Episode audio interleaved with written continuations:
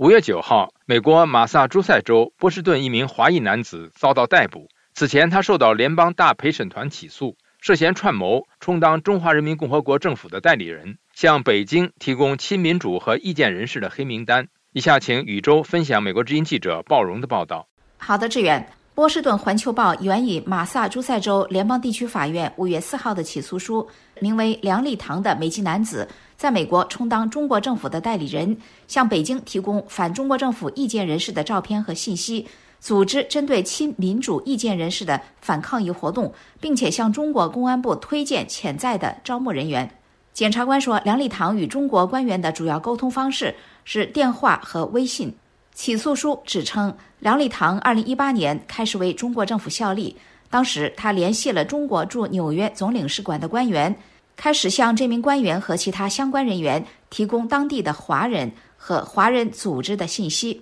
起诉书举例说，在2019年8月18号，波士顿声援香港抗议的集会中，梁立堂拍下了参与者的照片和视频，并且转发给中国官员。他还帮助组织了针对这次集会的反抗议活动，期间将一面巨大的中国国旗递给反抗议者。组织那次声援香港抗议活动的徐颖婷告诉美国之音，当时他在台上讲话，而那些反抗议者试图用中国国旗把他遮住。现在梁立堂遭到逮捕，算是一个交代。受中共镇压的群体，包括维吾尔族、藏族、台湾人，嗯，中国的意见人士啊，尤其在过去几年一直在承受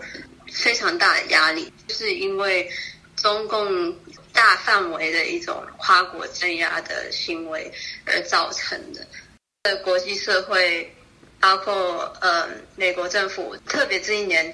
对于中共跨国镇压的行为关注也提高了很。徐颖婷在推特上的英文推文说：“当年针对他组织的那场集会的中共代理人，今天终于被起诉和逮捕。四年过去了，我感到松了一口气。”他并且告诉美国之音，所有人都知道那个周末发生的一些反抗议行为背后都是中共操纵的，也有中国领事馆的介入和协助。此外，梁姓男子还帮助中共招募在美代理人。起诉书提供了2022年7月12号的一个案例，当时梁立堂向一个中国官员递交了两个人的名字，称他们都年少有为，适合培养和训练。起诉书还附上了梁立堂在中国驻美大使馆前的照片，他手持一张用中英文写着“警察”字样的证书，同上述官员还有他推荐的两个人一起合影。